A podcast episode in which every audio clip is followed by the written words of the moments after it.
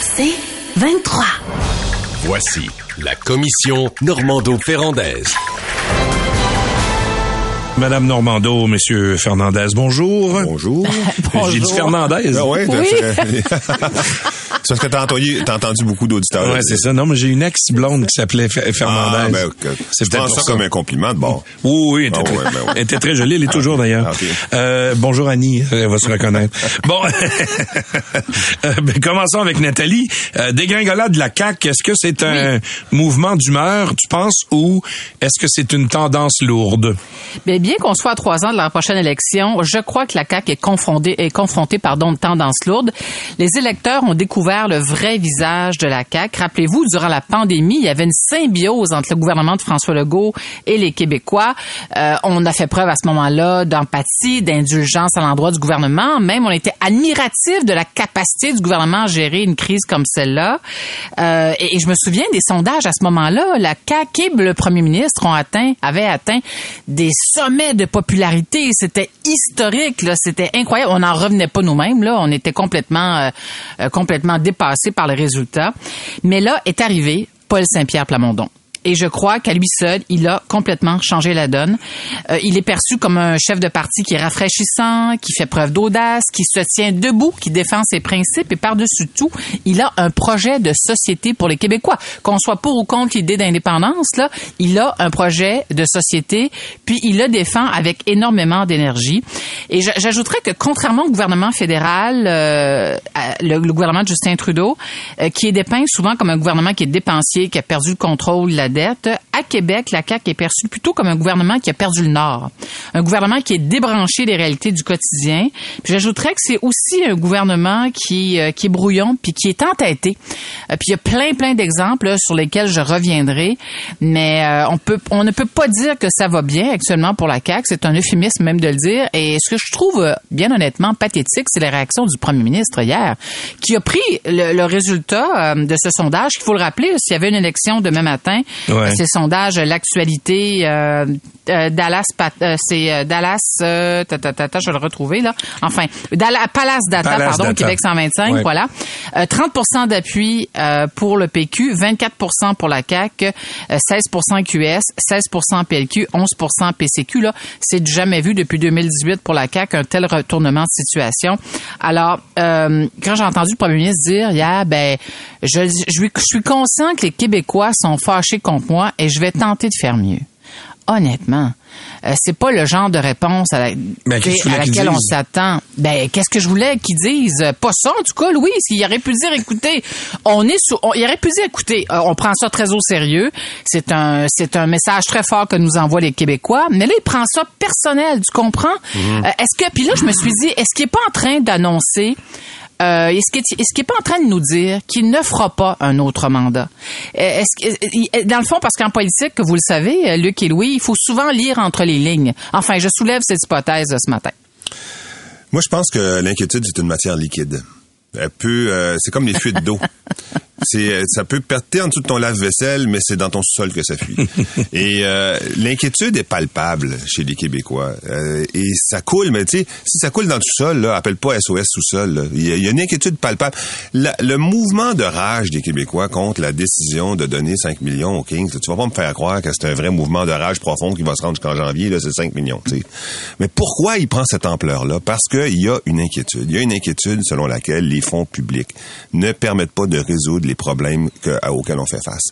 Et c'est pour ça que Legault avait été élu. Il avait été élu après des années d'opposition où il disait un par un ce qu'il allait régler. Hydro-Québec, on va euh, baisser les tarifs, en tout cas, on va juguler les tarifs.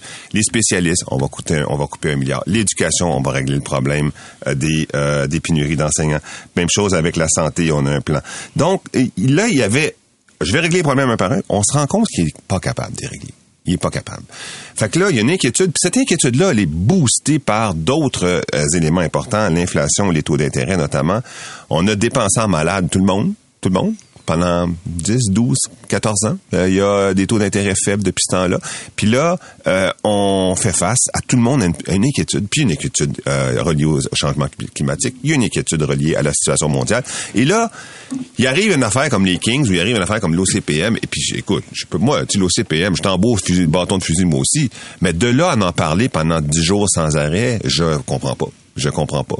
Mais là, je comprends. Je comprends que les Québécois sont inquiets. Puis en plus, cette incapacité à résoudre les problèmes, elle est parallèle, elle coïncide avec une volonté de dépenser des milliards dans des filières pour lesquelles il y a des risques importants, pour lesquels on, s'est fait en secret. Hey, la décision, Jean Talon, l'élection dans Jean Talon, là, c'était tout de suite après le, le Nordvolt. Là, le sondage, c'est tout de suite après Tess. Donc, c'était supposé être des grandes nouvelles qui allaient permettre à la CAQ... Ouais. la, la, grande nouvelle qui allait permettre à la CAQ enfin de mettre son programme de développement économique sur la map. Direct après ces deux annonces-là, patard dans le fond du baril. Mm. Mais toi, Nathalie, qui l'a vécu euh, au Parti libéral, là, quand tu es dans une spirale descendante, c'est mm-hmm. dur d'arrêter la descente, hein? Ben, c'est très, très dur. Et puis, ça fait des relations extrêmement tendues euh, au caucus. Hier soir, il y avait le caucus des députés de la CAQ. Là. Il n'y a rien qui est sorti du caucus. Probablement qu'ils ont été avertis de ne pas parler aux médias. Euh, dans le cas, dans le décision des, des, dans le cas de la décision des Kings, euh, les ministres font preuve, respectent le principe de la solidarité ministérielle. Tous les ministres sont derrière euh, Éric Girard. Mais dans le cas de la, la décision des Kings, c'est la goutte d'eau qui a fait déborder le vase.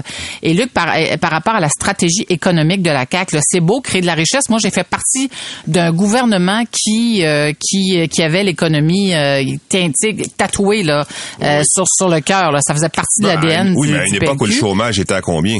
Oui, oui, mais attends, Luc, je vais rajouter, c'est que c'est beau créer de la richesse, mais là, on crée la richesse, écoutez, en offrant des milliards et des milliards et des milliards à la grande entreprise, ne sachant pas trop si ça va donner des résultats qui sont durables, concluants et significatifs pour le Québec. Ça, les Puis en plus, dans le cas de Norvolt, le premier ministre est allé dire, écoutez, il y a, une pénurie de main d'œuvre, c'est pas grave, Norvolt va aller piger dans la, dans la, les, dans les PME, dans les entreprises. Là, c'est quoi cette réponse-là? On peut pas déshabiller Paul pour habiller Jacques. Alors, l'autre phénomène auquel aussi, on est témoin euh, auprès de plusieurs euh, gouvernements en Occident, Joe Biden, Macron en France, c'est que les difficultés économique, euh, l'inflation, ben ça prend un bouc émissaire. Et le bouc émissaire souvent, ben ce sont les gouvernements. Malgré les, les millions de les millions et les millions là qu'a investi Joe Biden dans l'économie, ben euh, Joe, euh, Donald Trump aujourd'hui est le favori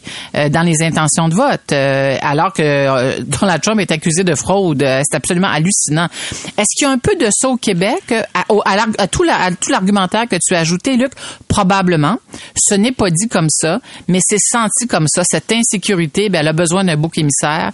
Mais j'ajouterais que à ça, toutes les autres décisions prises par la CAQ qui ont créé énormément d'insatisfaction. Le salaire des députés, là, ça, ça passe pas encore. Le, le, salaire des députés est passé de 101 000 à un peu plus de 130 000. C'est pas tant le salaire, c'est pas tant le montant. Le montant a choqué, mais c'est aussi le moment où c'est annoncé. Ils auraient très bien pu attendre après les négociations euh, de la fonction publique. L'autre chose, la négo qui s'enlise aussi, la ben négo qui s'enlise ça, ça, ça a mal été perçu. Euh, c'est mal perçu. Je rebondis, Nathalie, sur ce que tu as dit sur le développement économique. Là. Euh, la semaine passée, on a annoncé pour l'usine Stellantis à Windsor, en Ontario, qu'il fallait venir, faire venir 1600 travailleurs coréens. Quand tu dis je vais créer de l'emploi, mais qu'il n'y a pas d'employés, ben c'est ça que ça donne. Tu donnes des milliards à une entreprise pour créer des emplois qui n'existent pas, des travailleurs qui sont déjà employés ailleurs, puis là, tu fais venir 1600 travailleurs coréens. Là, les gens commencent à moins comprendre ce qui se passe.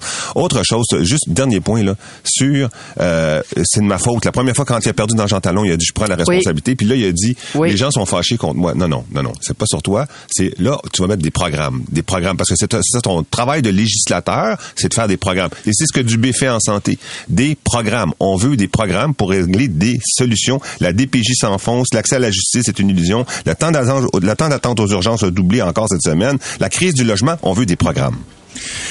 Bon, alors voilà, le message est lancé à M. Legault, il prendra s'il veut. La commission Normando-Ferrandaise. Bon, là, je sens qu'on va allumer euh, certaines personnes. La ville de Montréal qui a approuvé un budget de 17 millions par année pour prendre soin des chats abandonnés. Alors, Luc, j'ai hâte de t'entendre là-dessus. Mais c'est une hérésie. C'est une hérésie. Puis attention, là, il y a, y a- y a une substance en arrière de ça. Là. Racontons l'histoire. Ouais. Avant, on amenait les chats, puis partout au Québec, c'est ça qu'on fait encore. Euh, les chats abandonnés, on les amène. euh, on appelait ça la fourrière animale pour te dire que c'était pas le bon Ben mot. Il y avait rien d'humain là-dedans. Et là, on les ben, au gaz, on les tuait au gaz. Euh, mais après, on a dit non, ça n'a pas d'allure. Il va faire, il faut le faire par injection. Bon, d'accord. Après ça, la, S, euh, la société euh, de, de protection des animaux, elle a dit ben non, nous on va les prendre. On va tenter d'abord d'avoir une famille d'adoption, ce qui est logique.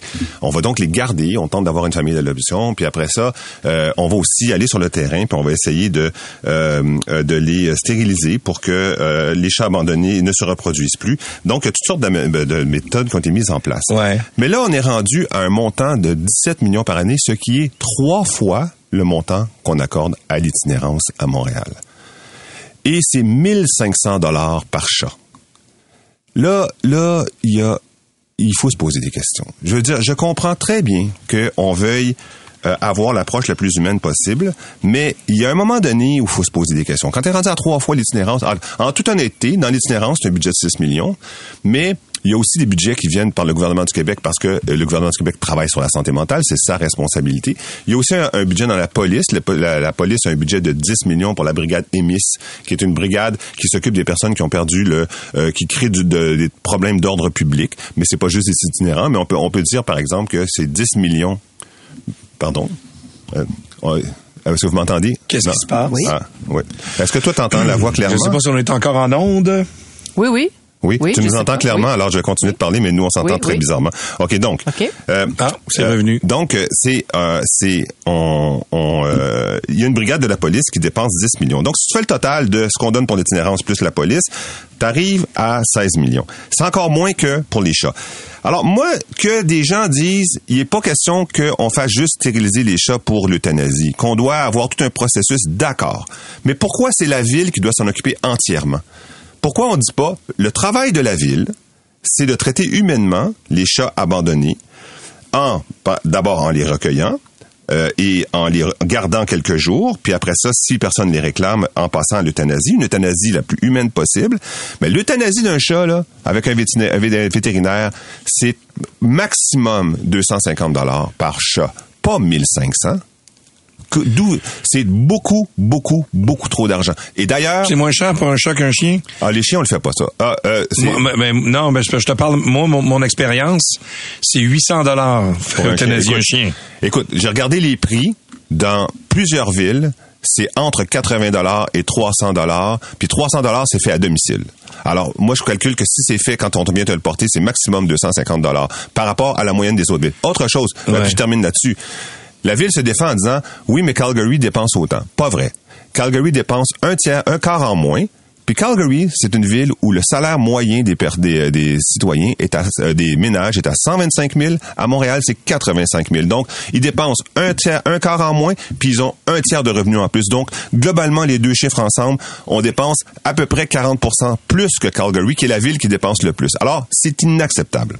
Nathalie. Ben là-dessus, moi, je suis en total désaccord avec la position de Luc. Tout d'abord, mettre de l'humanité dans la gestion de nos animaux abandonnés, non seulement c'est méritoire, mais ça devrait être une priorité pour l'ensemble des villes et des municipalités du Québec. Cette responsabilité de gérer les chats abandonnés, il y en a 11 500 par année à Montréal, ça relève de euh, des villes maintenant. Avec la nouvelle loi sur le bien-être animal, euh, ben c'est les villes qui ont cette responsabilité. 17 millions de dollars par année, c'est vrai. Là-dessus, Luc, je te le consens, c'est énormément d'argent. Ça représente 9 dollars par année par personne. Ok? Euh, Tu dis 1500 dollars par chat, mais c'est 9 dollars par année par personne à Montréal. L'autre chose, Pro Anima, si Pro Anima là voulait euh, faire œuvre utile, il pourrait très bien, je fais une suggestion constructive ce matin, il pourrait très bien aller à l'hôtel de ville et expliquer là de A à Z leur projet, leur vision des choses, parce qu'il s'agit pas juste de gérer les animaux abandonnés. Il s'agit donc d'assurer leur cueillette, leur le transport, les soins, l'hébergement et l'adoption. Parce que ce qu'on propose, c'est une chaîne chaîne vraiment euh, complète de prise en charge d'un animal. Ça, ça veut dire que, moi, ce que j'ai compris, c'est que j'ai un animal, par exemple, dont je dois me débarrasser. Ben, la solution, maintenant, à Montréal, ça ne sera plus d'ouvrir la porte puis de laisser ton chat dans la nature, dans un parc ou abandonner ton chien en forêt. C'est, tu vas pouvoir appeler ProAnima. Dans un délai de deux heures, ils vont se présenter, ils vont venir récupérer ton animal. Moi, je trouve ça, c'est un virage à 180 degrés par rapport à la façon dont on traite nos animaux. Quand j'entends Richard Deschamps, le maire, le conseiller d'arrondissement de La Salle, déchirer sa chemise, puis il a voté contre d'ailleurs avec d'autres conseillers, d'autres élus contre ce projet, de dire, écoutez, nous autres, dans mm. notre temps, là, dans le temps de Gérald Tremblay, on avait un projet qui coûtait 23 millions. Ben, je vous demande aujourd'hui, Monsieur Deschamps, très respectueusement, comment se fait-il que vous avez été incapable de mener à terme ce projet-là dont vous étiez responsable? Puis les autres, tous les autres élus qui déchirent leur chemise à l'hôtel de ville, ils avaient tous une bonne idée à un moment donné, mais personne n'a réussi à mener à terme le projet, les projets dont euh, dont ils faisaient la promotion à une certaine époque. Alors, moi, j'achète les arguments de la ville qui disent à un moment donné, ça va faire. Là, il faut assumer nos responsabilités. Et dans ce dossier-là, ce qui est bien triste, c'est qu'on a laissé la situation pourrir. Et c'est précisément pour cette raison ben, qu'on compose avec des coûts aussi importants. Nathalie, c'est pas tout à fait qu'on a laissé la situation pourrir. C'est que la SPCA s'en est occupée. Et la SPCA a dit à un moment donné, ben là, je m'en occuperai plus. Puis ça fait des années que la SPCA dit non, non, là, je m'en occuperai plus. C'est, moi, je fonctionne avec de l'argent, des donations, etc. La ville donne une contribution, mais là, je suis tanné, je veux que la ville prenne ses responsabilités. Mais ceci étant dit, est-ce qu'on peut dire, la ville a une responsabilité et la responsabilité de la ville, c'est qu'il n'y ait pas de nuisance, c'est qu'il y ait un, on, récupère les chats, et puis qu'on les euh, élimine de façon humaine. Si on veut aller plus loin, si on dit, mais non, nous, on veut pas tuer les chevreuils à Longueuil, on veut pas tuer les chats à Montréal, d'accord. Mais à ce moment-là, que la société civile s'implique, puis qu'elle, à travers la SPCA, par exemple, qu'elle dise, OK, ben, ben, après, à travers des dons, en disant, non, non, non, vous, la ville, vous allez les récupérer. Ils sont, attends, attends, j'ai pas terminé, Nathalie. Mmh. Euh, mmh. On les récupère, on les met euh, dans, euh, on les, on les garde de façon la plus humaine possible. On donne un délai, trois, quatre jours. Au bout de trois, quatre jours, on procède à l'euthanasie. Si dans ces trois, quatre jours-là, il y a des groupes de bénévoles qui disent, non, non, nous, on les prend, ces chats-là. Nous, on va s'en occuper. D'accord, parfait, super. Il n'est pas interdit, nulle part dans le monde, à ce que des gens prennent en, charge une partie de la responsabilité. On n'est pas obligé de tout mettre sur les épaules de la ville. T'as as raison, t'as absolument raison, Luc, mais le problème, c'est que ça, ne peut pas être seulement la solution. La ville a versé 2,5 millions par année à l'SPCA, puis elle dit le reste a été euh, financé, le reste des opérations a été financé grâce aux dons du public. Mais ça peut pas être un modèle d'affaires qui tient à long terme la route. Et ce que j'aime dans le, la décision de la ville avec ProAnima, c'est qu'on a une prévisibilité. On a un contrat de 10 ans minimum qui pourrait, qui pourrait euh, se poursuivre dans un, pour un autre 10 ans. Mais le 17 millions, il doit être bien expliqué, décortiqué. S'il y a d'autres solutions, Luc, moi je dis bravo. Mais la ville, ce que je comprends, c'est que la ville n'a pas l'intention de reculer et quand, sur cet enjeu-là par rapport à sa responsabilité. Et quand j'ai que le dossier, on a laissé pourrir le dossier, c'est dans le sens où il y a deux administrations qui ont précédé celle de l'administration actuelle qui avaient des solutions sur la table, mais qui malheureusement ont laissé, euh, n'ont pas, n'ont pas été de l'avant. Merci beaucoup, euh, mesdames, messieurs les, les commissaires. C'est 23.